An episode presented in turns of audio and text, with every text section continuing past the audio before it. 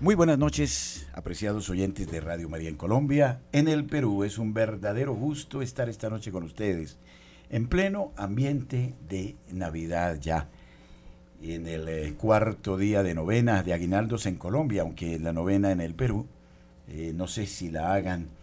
Y eh, un saludo cordialísimo a todos los oyentes en el país y en el Perú, por supuesto, a quienes nos siguen en el la parte de la playa del Pacífico, en la altura, en las selvas. Muchas gracias y con la presencia de nuestra queridísima hermanita, con Fiorella de Ferrari desde Córdoba, en Argentina. Fiorella, muy buenas noches.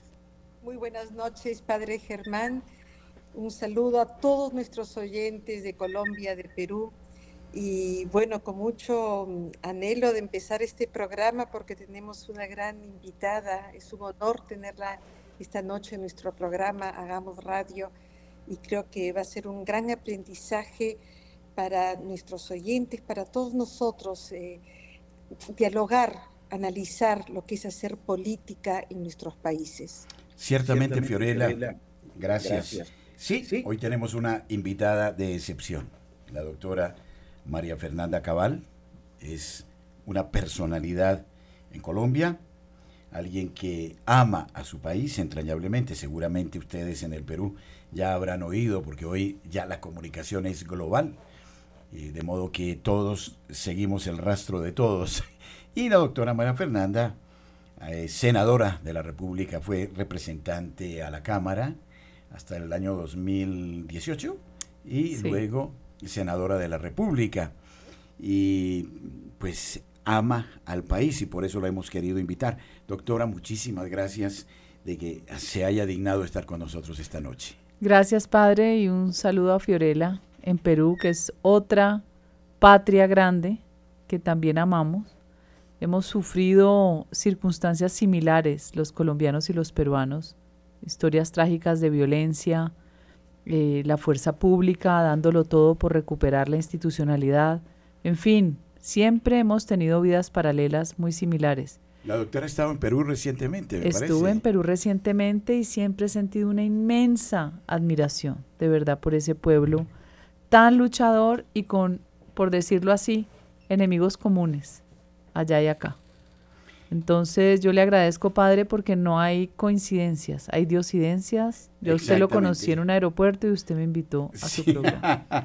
Nos conocimos en Madrid no hace mucho y bueno, sí, eh, ahí se dio la oportunidad, me atreví a saludarla, me acogió muy cordialmente y bueno, hablamos de, de este momento y este momento, gracias a Dios, se nos está regalando. Bueno, esta noche, Fiorella, yo hago una propuesta a la doctora. No vamos a hablar tanto de la realidad nacional porque, a ver, no porque la quiera evadir.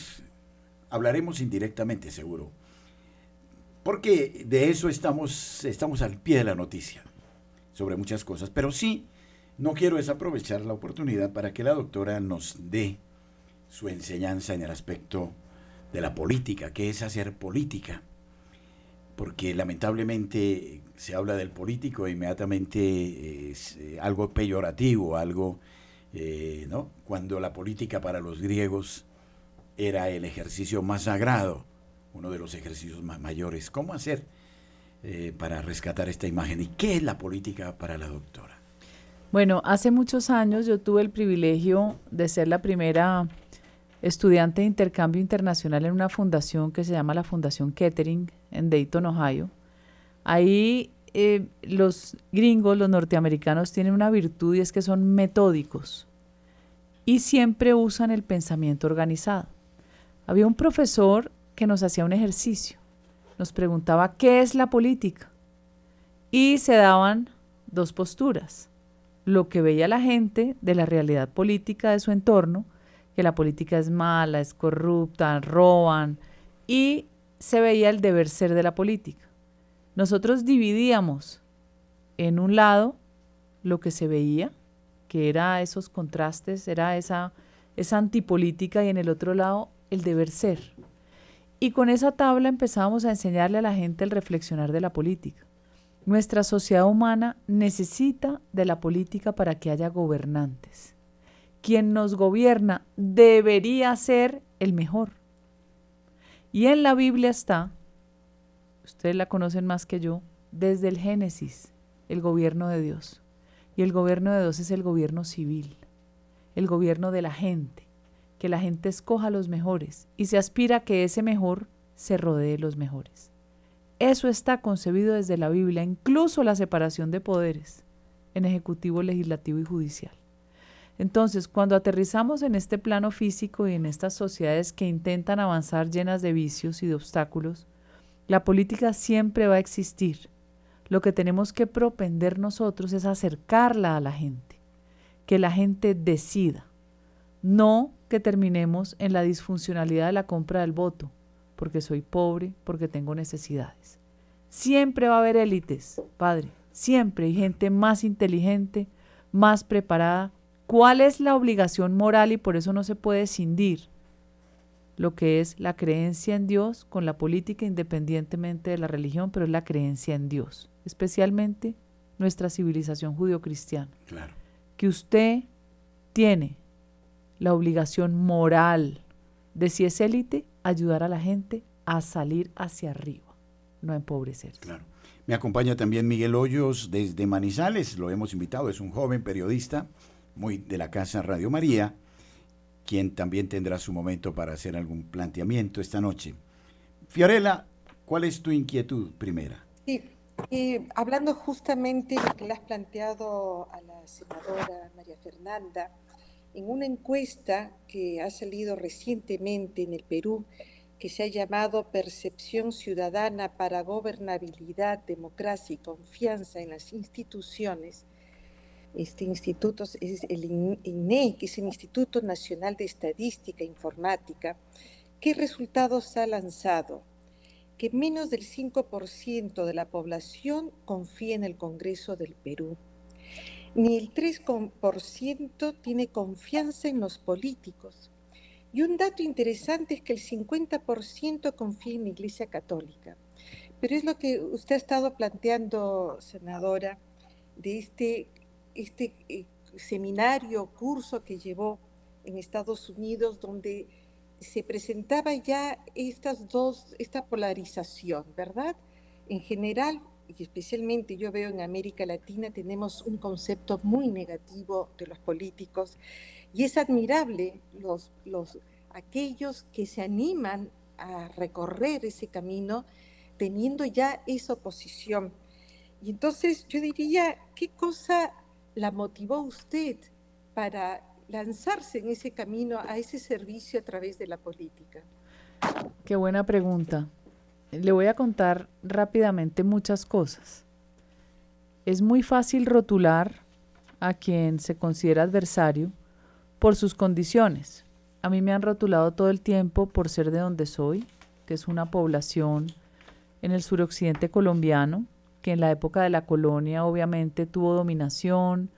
Eh, de la hispanidad que heredamos cosas maravillosas, también heredamos temas eh, de racismo, de exclusión, de privilegios. Entonces a mí es muy fácil señalarme de élite de una zona donde hubo esclavitud, pero eso es parte de nuestra historia. Eso no significa que yo tenga deuda histórica como tratan de endilgárnoslos algunos en pleno siglo XXI, donde hay muchas formas de salir adelante y el Estado debería es ayudar a la gente a salir adelante, no vender populismo barato que lo que hace es que la gente viva de la pobreza de un subsidio que nunca lo va a sacar de su condición. Y esas circunstancias de mi vida, de ser una persona privilegiada y de conocer la pobreza que había en el entorno, la pobreza de los mismos empleados de uno, me hizo siempre sentir una necesidad de servir que no he podido superar, incluso una forma de servicio que yo digo defectuosa, porque para uno no es fácil superar el dolor de la pobreza que vive el otro, pero tampoco es regalándolo todo. Cada cual tiene que vivir su experiencia de vida, pero uno sí tiene la obligación moral, y ahí sí creo yo en la misericordia, en los evangelios, en el mensaje de Jesús, de ayudar. Yo no puedo ser indiferente cerrando una puerta ante la necesidad de alguien.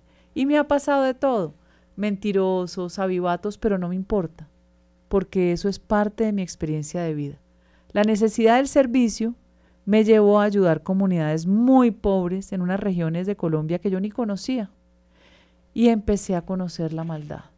Y la maldad con todos los disfraces y los matices, incluso dentro de la misma religiosidad, cómo se usaba esa investidura para engañar.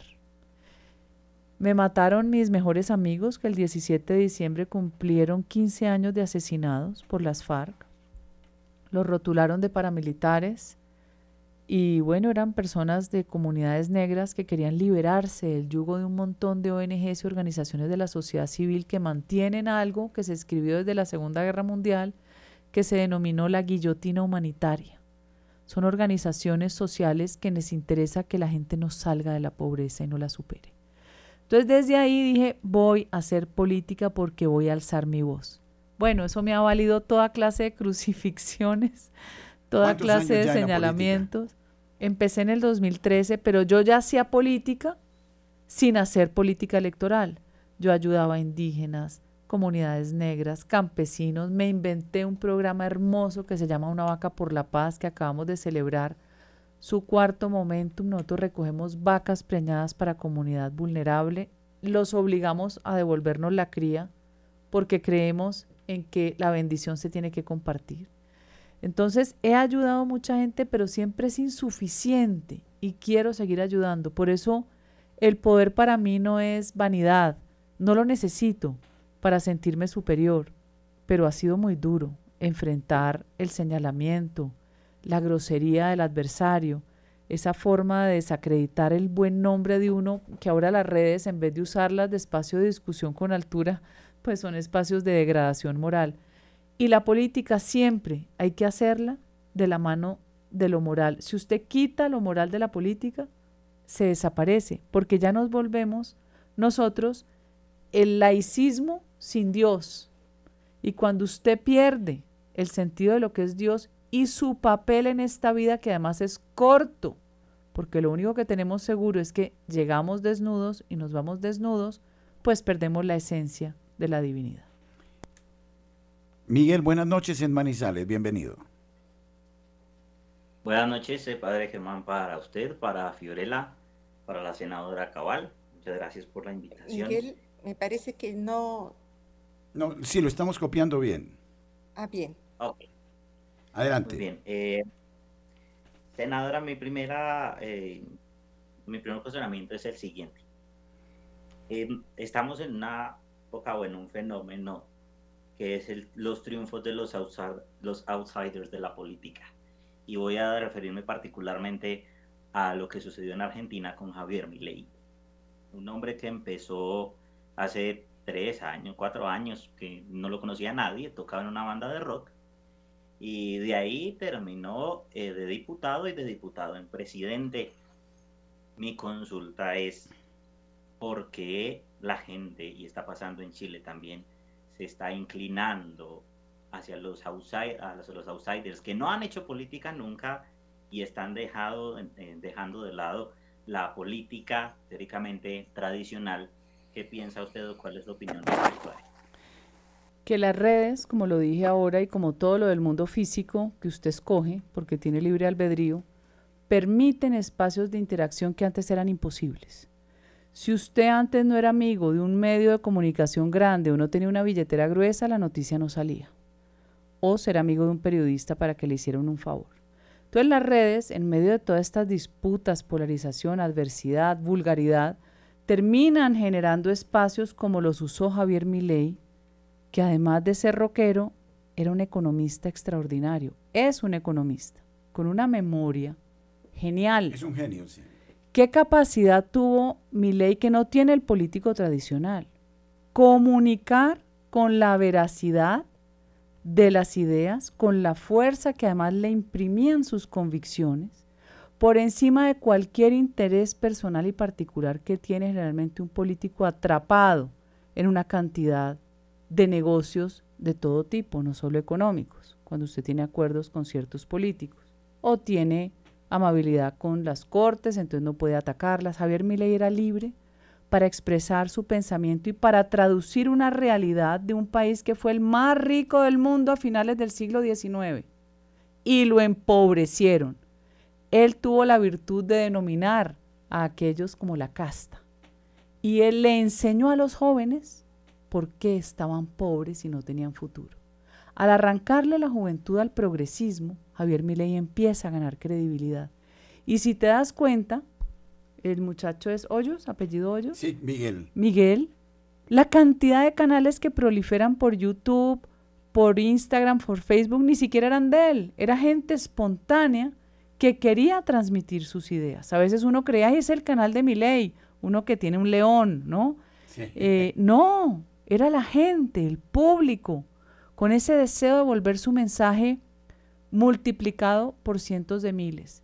Y lo que dice Miley, la gracia, los, milagros del cielo. Él tiene una frase espectacular. Dos diputados, Victoria Villarroel, a quien conocí hace muchos años, una luchadora luchadora por las víctimas silenciadas. Victoria, hija de militar. Con Javier Milei, un profesor de economía, rockero, despelucado, dos diputados logran. Y de dos diputados llegar a 39 diputados, ocho senadores, presidencia y vicepresidente, eso no se hace sino con el favor de Dios. La doctora estuvo en la posesión de Milei. Así es. ¿Cuál fue su impresión? Porque eh, se decía que era la primera vez que aclamaban a un presidente que les decía al pueblo que iban a pasar un semestre pésimo. Impresionante porque en esa ceremonia de posesión los muchachos no aguantaban el deseo de aclamarlo y decían libertad, libertad, saliéndose un poco de las formalidades del protocolo, del recinto donde estábamos. Él es muy expresivo y muy cálido. Y cuando salimos de ese recinto, que él da el discurso afuera, él no miente. El outsider tiene una ventaja mientras no la embarre. No dice mentiras. Esa investidura que le dio el pueblo fue premiando una verdad que así doliera era capaz de decirla. No importaba si era amigo o no amigo de otros políticos, más y menos, o de jueces, o de militares, o de policías. Decía la verdad. Y esa verdad la premió el pueblo. Y les dijo, no hay plata y empezó a hacer cambios en dos días. Porque lo que hacen los estatistas es empobrecer a la gente mientras ellos se enriquecen. Claro que sí.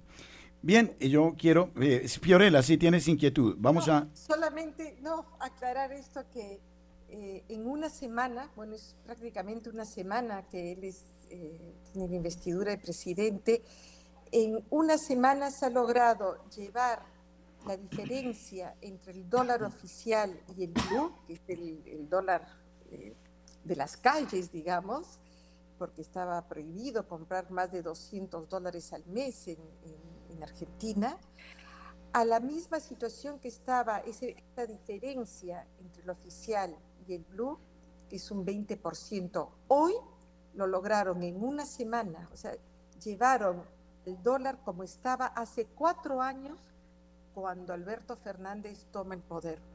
En cinco días lo lograron. Es algo impresionante.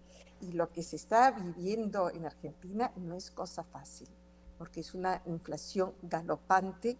Hoy día escuchaba en las noticias que se está diciendo que la canasta familiar está subiendo 10% por día.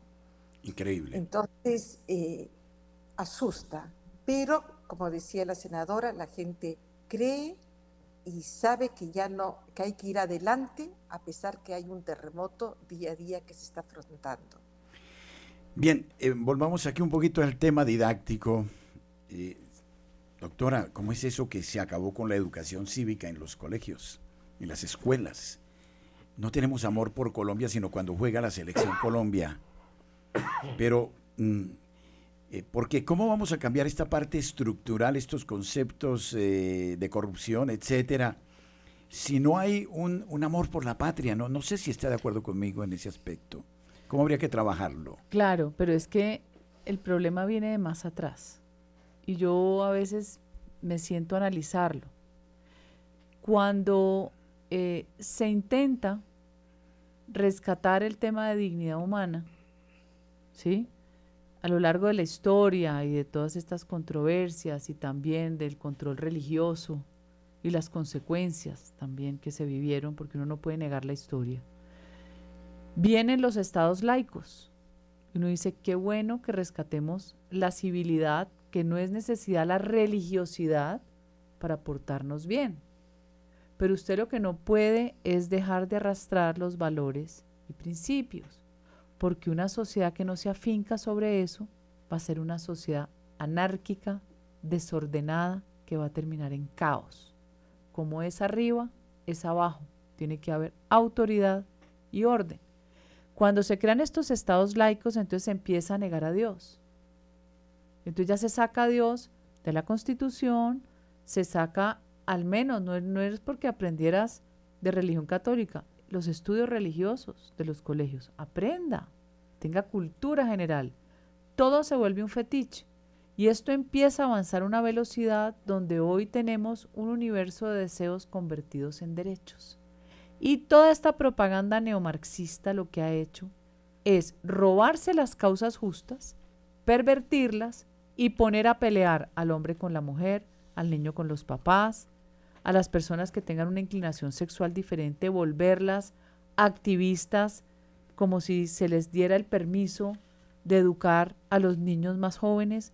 Todo lo distorsiona. Son los dueños del medio ambiente cuando lo que ha hecho la guerrilla es volar oleoductos a lo largo de los últimos 30 pero, y 40 perdón, doctora, años. eh, esto es- obedece al neomarxismo cultural. Claro, pero viene a de Gramsci, atrás. Antonio Gramsci, pero que, ¿por que qué? dice, vamos a acabar. Pero ¿cuál es la explicación? Yo se la doy. Sí, Por un lado están los estados laicos que dicen tenemos que ser libres, libres de religiosidad, ¿sí? Y paralelamente están Marx con su ideología de la lucha de clases, que resulta que en la, en, en la, cuan- cuando usted la, la hace práctica, la lleva a prueba, la establece, la baja de la teoría a la realidad, jamás las clases sociales son agentes de cambio, eso lo explica Olavo de Carvalho. No son porque el proletariado no actúa unido y porque donde hay capitalismo el que fue pobre puede volverse rico. Y hay movilidad social y el burgués fue pobre o de pronto el rico se empobreció, pero usted no tiene la rigidez del pensamiento de creer que proletariado unido jamás será vencido y actúan como unicidad. Cuando se dan cuenta que el capitalismo, capitalismo verdadero, ¿no? No como en Colombia que usted no le prestan un peso y si le prestan pues se le va el patrimonio. Capitalismo de libre mercado, sin pedir permiso al Estado para todo, sin dueños de las leyes, que es el problema de Colombia, aquí hay que romper monopolios. Cuando usted disfruta del capitalismo, no sirve la teoría marxista, sino en la práctica para arrojar miles de muertos. Entonces, ¿qué entiende Antonio Gramsci? Que tiene que crear a través de la cultura unas fórmulas revolucionarias anarquistas y se roban las causas justas, las de la mujer por su lucha de derechos y la vuelve una mujer feminista, como le dicen feminazi, en contra de su propia feminidad, en contra del milagro de la vida que es llevar un bebé en el vientre, en contra de los hombres a los que vuelven violadores en su, en su propaganda. Medio ambiente, degradan al ser humano por debajo del medio ambiente. Un niño en el vientre vale menos que un toro de 1.600 kilos de una corrida de toros. Entonces empieza el, el desequilibrio donde ya se vuelve insostenible porque es antinatura. Antonio Gramsci entendió que tribalizando la sociedad iban a ganar a través de la promoción del marxismo cultural. A los negros, entonces hay que volverlos enemigos. A los indígenas, esa tribalización es la que padecemos hoy y todos creen que tienen deudas históricas y derechos por encima de los demás. Pero planteo otra cosa. ¿No cree usted que de repente estos que sirven a estas ideologías están siendo títeres de otros que a su vez, en el así llamado nuevo orden mundial, quieren atomizar y acabar con la sociedad? Por supuesto. El profesor que desafortunadamente murió hace unos años, mi maestro, quien me corrió el velo, quien nos enseñó a conceptualizar los fenómenos que veíamos, que nos inquietaban, pero que no habíamos podido titularlos. Es Olavo de Carvalho, que nos dijo, señores, detrás de todo este adoctrinamiento, de sexualizar las relaciones sociales desde todos los niveles, que es una aberración, un niño tiene que crecer. No con la excusa de la tolerancia, entonces van a volver al niño eh, que pierda su identidad. Eso es una aberración, eso es degenerar a un niño. Y así poco a poco van creciendo el alterar las emociones del joven con el tema del medio ambiente. Hace 30 años nos inventaron que iba a haber un hoyo en la capa de ozono. Hoy el cambio climático atrapa millones y millones y millones, pero para dejarnos a los países en vías de desarrollo del tercer mundo viviendo en la caverna o bajo las piedras, porque los recursos naturales nosotros no los podemos tocar, ellos sí, porque ellos ya se los tiraron. Entonces esas grandes familias de esa Agenda 2030 no le enseñan eso a sus hijos ni a sus nietos, lo dispersan por el mundo para nosotros. Miguel, no sé si Miguel nos está copiando, lo veo ahí. Eh, sí, Miguel. Sí, padre, ya, Es que a veces se me apaga el micrófono. Sí. Eh, es que ustedes mencionaron la educación y yo soy docente. Estoy como docente. Doctora, ¿usted no piensa que uno de los grandes errores han sido las modificaciones que se le han hecho al decreto 1290 y subsiguientes de la educación colombiana donde se le ha quitado al docente en muchos aspectos, incluso la libertad de cátedra, donde nos hemos vuelto un montón de llenadores de formatos, porque todos los días hay más formatos para los docentes diligenciar y menos formadores de, primero, seres humanos, de seres creyentes y por último, de seres que resulten útiles para la sociedad. Claro, pero todo parte de lo mismo. Cuando usted todo se le vuelve fanatismo, o Olavo lo llamaba la tiranía de las causas justas. Entonces el Estado laico, entonces sin Dios. ¿Quién es Dios? El individuo con capacidad de transmitir sus ideas, de convencer, de vender la propaganda, y hoy en día son más eficientes los que venden odio. Disfrazado de paz, o disfrazado de vida, o de humanismo. O de victimismo. Claro, porque el victimismo es inapelable, se vuelve incontrovertible, así la víctima haya sido victimario. Todo es una estrategia de tribalización, de desmembramiento del sentido de que somos parte de una sociedad que además somos, gústeles o no, civilización judeo-cristiana, de allí venimos, en eso creemos. Entonces, todo es, toda esa estrategia es de quitarnos a Dios, de creer que solamente a través de las leyes es suficiente y cuando usted le quita a la ley la moral y le quita principios fundamentales como el de acción sin daño, usted pervierte la ley. Por eso cuando a mí me dicen es que está en la ley, es que es legal, senadora, legal más no legítimo, porque la esclavitud era legal, el holocausto era legal, el apartheid era legal, y aquí sacamos leyes malas todos los días.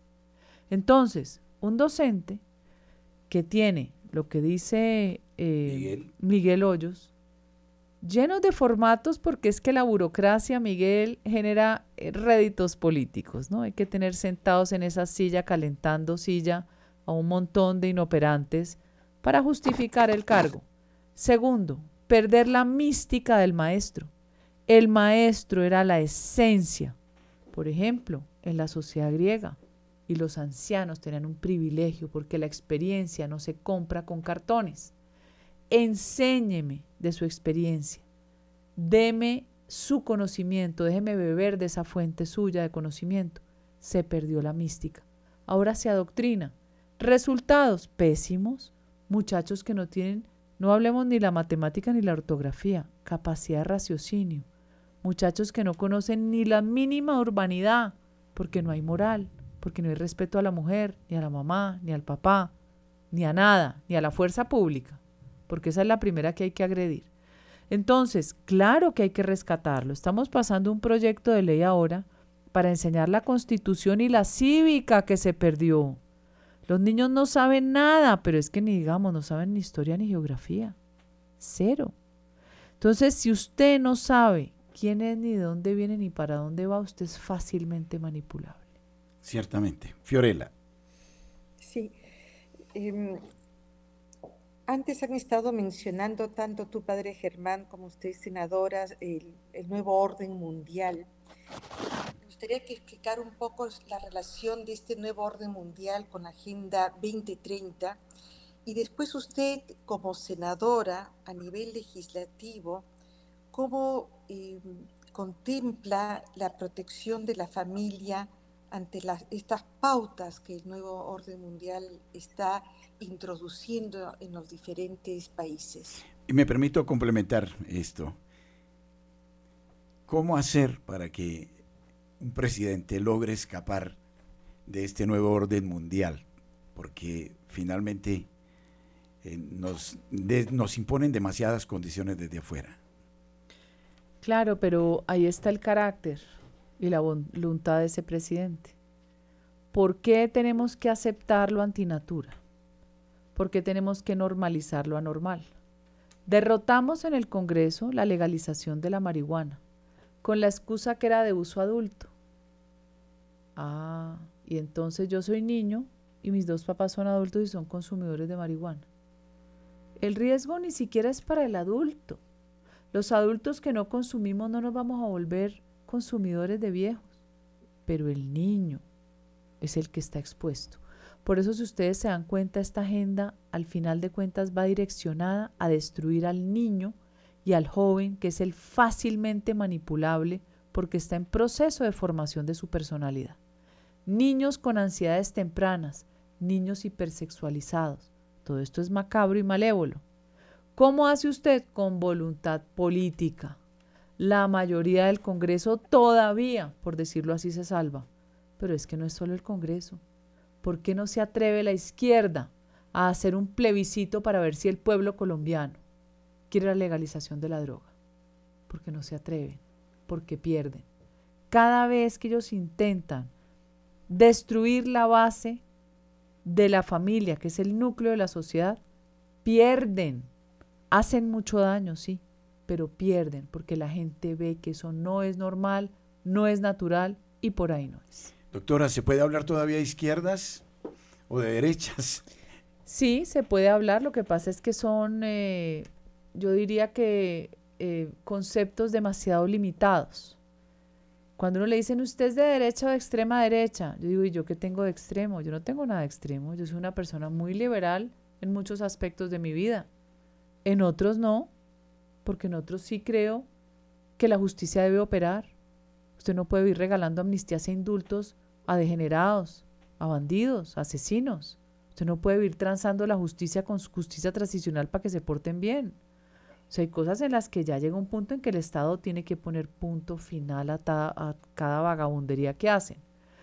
Pero es la misma sociedad la que debe imprimir ese sello. Y aquí, ¿qué tenemos que hacer los que estamos metidos en política sin ser politiqueros y no tenemos interés de robar, ni de figurar, ni de vanidades, porque la vida se va? ¿Qué tenemos que hacer? Enamorar al público contar la verdad de lo que nosotros consideramos que es la verdad, otros deben tener otras perspectivas. Enseñar que Jesús vino, nos enseñó el Evangelio, lo matamos. Si volviera, ¿será que Jesús lo volveríamos a crucificar? ¿Qué le pasa a la sociedad humana? Yo le planteaba a la doctora extra programa eh, el tema de el aporte que podría ser el, el judeocristianismo y específicamente el catolicismo a la política. Y yo creo que hay una mina eh, que no sé si la doctora la quiera profundizar algún día, ojalá, que se llama la dimensión trinitaria. Es decir, el Dios uno y trino, somos imagen y semejanza de ese Dios uno y trino, tiene un modelo de relaciones que se refleja en, el ser humano para que sea feliz también. Es decir, nos han enseñado a hablar de un Dios como si fuera uno o como si fuera dos. Es decir, el ser humano experimenta la necesidad de ser el mismo, pero al mismo tiempo necesita la, eh, la experiencia social, la comunión con el otro. ¿Cómo hacer para que no sea absorbido, se dice absorbido, por la masa y pierda su identidad. ¿Y cómo hacer para que eh, la identidad no se vuelva dictadura? Y entonces aquí entra el modelo trinitario, que es el amor de Dios. Es decir, Dios es inherente a la sociedad, a la política, como una posibilidad en la que encontrando las diferencias no sean motivo de lucha, sino de complementariedad, de riqueza. ¿No le interesaría eh, eh, eh, de repente estudiar más a fondo esta clave de pensamiento cristiano que podría ser interesante? Por supuesto, porque además yo soy creyente absoluta, yo decreto, yo postulo, yo le pido a Dios siempre que ponga sus palabras en mi boca cuando tengo que intervenir en alguna discusión con algún eh, nivel de compromiso, especialmente en el Congreso. Separar al ser humano de su espiritualidad es dejarlo al borde del abismo, porque nosotros tenemos la esperanza siempre de creer, así suene redundante. Es que, perdone, eh, eh, en el Congreso no se habla de Dios. Y entonces, si no hay una antropología recta, ¿sobre qué base vamos a creer en la verdad y en la verdad común, del bien común? Claro, pero por lo menos hasta ahora no han tocado la libertad religiosa y no están perseguidas las iglesias. Eso en cualquier momento ocurre como en Nicaragua. Nicaragua se enloqueció y Petro no lo llama nazi, como llama así a mi ley. Se enloqueció. Entonces cuando el ego siempre va a ser nuestra disputa interna, el ego, la vanidad, todo lo que esto arroja, el querer recibir para mí mismo. En la política obviamente sucede porque la gente tiene que ganar, quiere ganar. Hay disputas, hay deslealtades. La política arrastra lo peor y lo mejor. Ambas. Es la dualidad en la que vivimos en este mundo. Es ese libre albedrío que escogimos cuando escogimos el árbol del conocimiento por encima del árbol de la vida. Pero lo otro está allí. Cuando usted dice la Trinidad, el ser trinitario, enséñenos, Padre, porque ustedes lo conocen. Denos las herramientas a nosotros. Creo que en eso hay una elaboración teológica muy interesante que ojalá tengamos la oportunidad de compartirla, porque, porque yo veo ahí una posibilidad inmensa, ¿no? Porque eh, el amor hace presente a Dios en las relaciones humanas, porque Dios es amor. Y el amor hace que eh, las diferencias nos enriquezcan, sin que eh, tengamos que aceptar el sofisma, la mentira, el engaño, que muchas veces no es colonizar al otro, sino establecer un diálogo abierto de entendimiento. Miguel, en Manizales. Senadora, usted mencionó una palabra que poco se escucha en, no en los políticos, en los politiqueros, y es compromiso. Em, ¿No le parece que también ha faltado compromiso desde los medios masivos de comunicación con la verdad? Digo, porque ahora la verdad está en las redes sociales y no en los tradicionales. Y cuando un medio de comunicación, voy a poner en este caso, como Radio María sale a hablar la verdad, como es, termina siendo atacado, ¿no le parece que eso es supremamente grave y además esa obediencia que le deben los medios de comunicación a esa, esa industria cultural que está matando el verdadero trabajo que deben cumplir los medios? Claro, porque es la, la perversión dentro de un sistema. Y el sistema se pervierte ¿por qué? Porque hay un gobierno que sabe que extorsionando congresistas le van a votar a pesar de creer en lo contrario. Y hay unos congresistas que saben que hay un gobierno dispuesto a extorsionarlos, entonces también extorsionan. Hay unos medios de comunicación que tuvieron muchísimo poder que han perdido gracias a las redes sociales, pero que siguen siendo influyentes y que viven de la pauta, por lo general de la pauta pública, de la del gobierno. Es otro tipo de esclavitud. Por eso los ve uno plegados repitiendo las mentiras, siendo contraevidentes. Y no solo es Colombia, es el mundo. Mire lo que ha pasado en los medios estadounidenses, una vergüenza. ¿Se acuerda un periodista de CNN cuando atrás estaban incendiando unos autos que decía aquí no ha pasado nada? Bueno, ¿Cómo que no ha pasado nada? Ha pasado de todo. Pero depende de todos y cada uno, Miguel, de nuestro nivel de conciencia, de nuestra capacidad de ver más allá de nuestros ojos y de nuestro compromiso con un cambio social y no el cambio de las doctrinas colectivistas que anulan el espíritu. Y el cambio social se hace hoy con libertad. Ese fue el éxito de Javier Milei. Fiorella. Sí, justamente, senadora, le iba a preguntar ¿Qué signos usted ve en América Latina, como lo ha, sucedido ahora en Argentina, que realmente es casi un milagro este cambio? ¿Qué signos de esperanza puede haber para un país como Nicaragua, como Venezuela, como Cuba, para que la población pueda llegar a tener ya una democracia?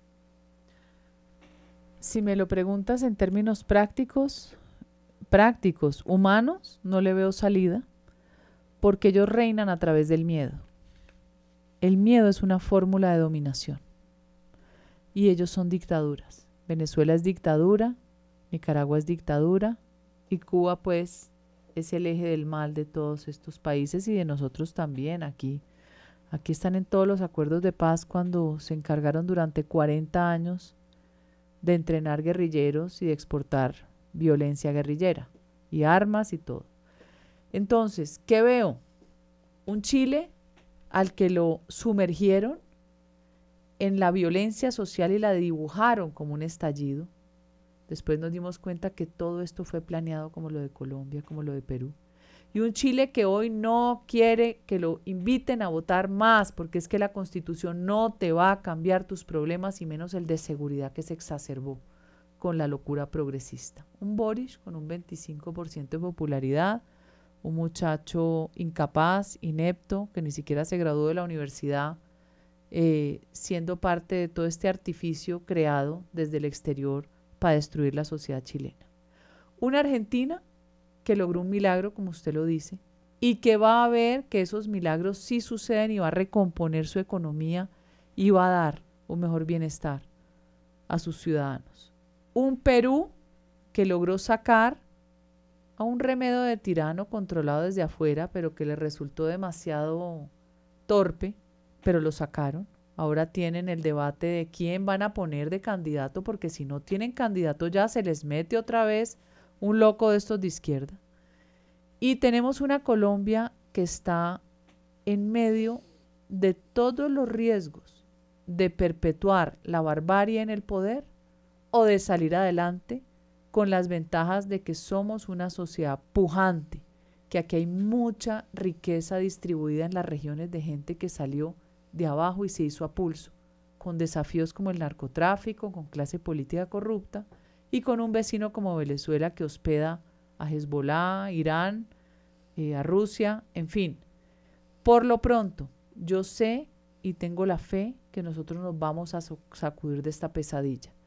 No tengo tanta esperanza por ahora en Venezuela, Cuba y Nicaragua. ¿Qué sucederá con Corina Machado? Es que el problema es que todos estos regímenes están protegidos también por extranjeros. Cuba no se ha caído porque ha tenido la protección de la Comunidad Económica Europea y de varios de los americanos, sobre todo demócratas, que actúan con inmensa hipocresía. Increíble. Padre, Cuba es la isla con mayor, mayor número de mujeres presas políticas y la ONU Mujeres no se manifiesta. Nadie dice absolutamente nada. Venezuela es un estado fallido, ya como nación se diluyó, es una cueva de piratas. María Corina Machado es una heroína en medio de la adversidad.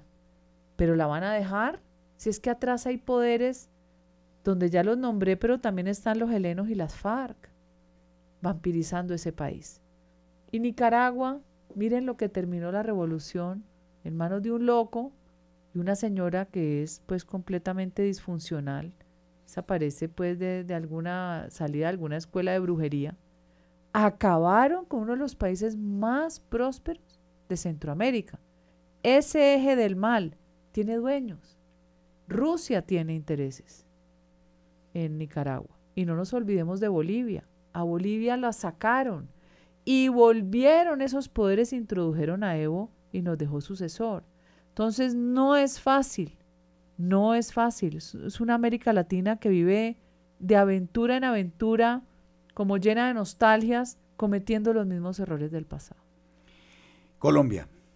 Eh, vamos a mirar eh, las elecciones regionales, las alcaldías, etcétera.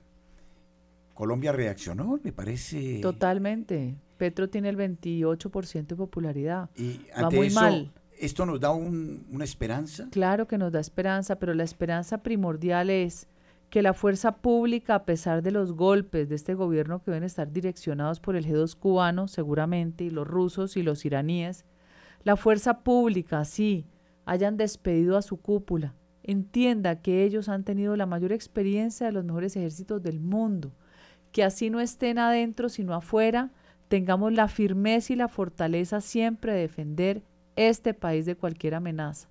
Uno. Dos, las regionales derrotaron contundentemente a Petro. Tres, este registrador a mí me da confianza. Aspiro que este registrador nuevo, que además ya dijo que si la gente quería su voto manual iba a permanecer el voto manual, que me parece extraordinario, nos dé confianza, porque estos bandidos se roban las elecciones. Se las robaron a mi juicio en Brasil con 250 mil mesas, donde no hubo ni un voto por Bolsonaro, con un tribunal supremo que parece elegido por bandidos y narcos. Tenemos un Estados Unidos con Trump llenos de dudas de esa votación con Dominion y toda esa persecución que le han hecho a Donald Trump que hoy va a arrasar en las consultas internas y seguramente en la presidencia. Nos roban las elecciones. Maduro jamás hubiera sido electo si hubiera elecciones transparentes. Claro. Fiorella. Bueno, ¿qué te parece, Padre Germán, si abrimos el teléfono a las llamadas a los oyentes? Sí, como acostumbramos aquí siempre. De eh, WhatsApp, aunque tengamos pocos minutos, muy pocos, pero sí me gustaría porque es un tema muy interesante y podríamos dar lugar a, que nuestros oyentes pregunten y opinen. En el Perú pueden llamar al 01 2048 720 2048 720 y o escribir al WhatsApp 914 05 1111. Nuestro teléfono en Bogotá 746 0091 para eventuales preguntas. Muy bien. En esta realidad mm, que nos ha dejado la senadora, nos ha permitido ver a toda la América Latina, eh, creo que eh, hoy escuchaba un periodista dice, América Latina no, no crece, no va hacia adelante, eh, da un paso hacia adelante y tres hacia atrás. ¿Por qué estamos tan frenados a nivel regional?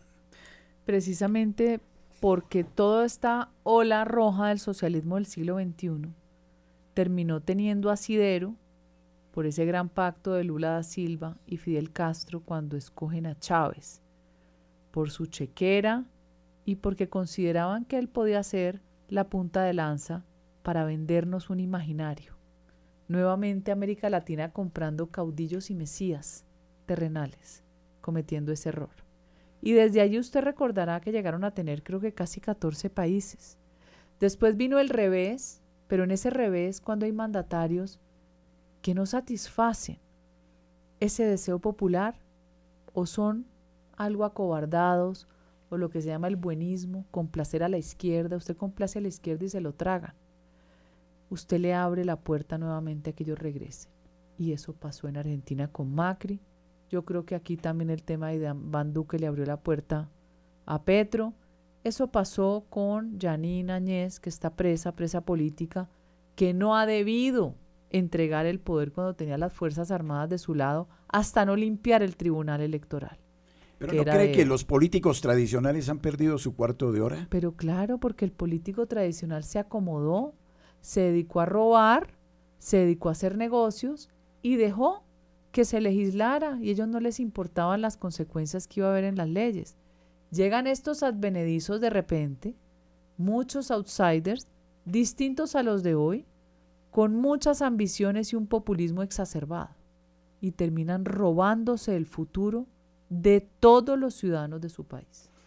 No sé si tenemos eh, alguien en el teléfono. Aquí no. Eh, ¿En Perú? No, acá tampoco. Ya. Yo, yo quisiera mm, contar la situación, bueno, no para profundizar por lo menos, pero sí lo que estaba mencionando, senadora, lo de Bolivia, con la presidenta Áñez. Eh, yo soy testigo realmente que esa, la revolución de la pitita, como lo llamaba, lo hizo el pueblo eh, boliviano, en particular el pueblo de Santa Cruz, porque con mucho sacrificio, renunciando a sus ingresos, no yendo a trabajar, fue una, fue una revolución, entre comillas, pacífica, donde todos salieron en, en silencio, con mucha oración, en paz, a poner este voto de protesta, Para que haya un cambio, porque había eh, un fraude electoral. Perdón, está entrando un mensaje de Trujillo. Em, a ver, un momentito. Trujillo, senador, está en el norte del país. Em, acá está, mensaje de Alonso desde Trujillo.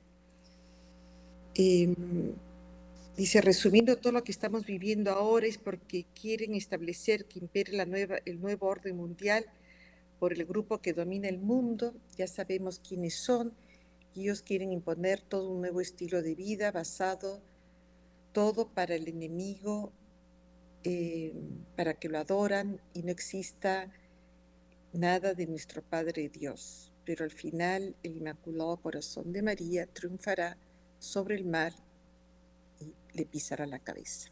Bueno, este es, muchas gracias, Alonso, desde Trujillo sí, esta inquietud sobre Bolivia. Em, el pueblo, o sea, lo que estábamos hablando, se, se abre una espiral, pero después se vuelve a cerrar. Es, es un fenómeno que se está dando.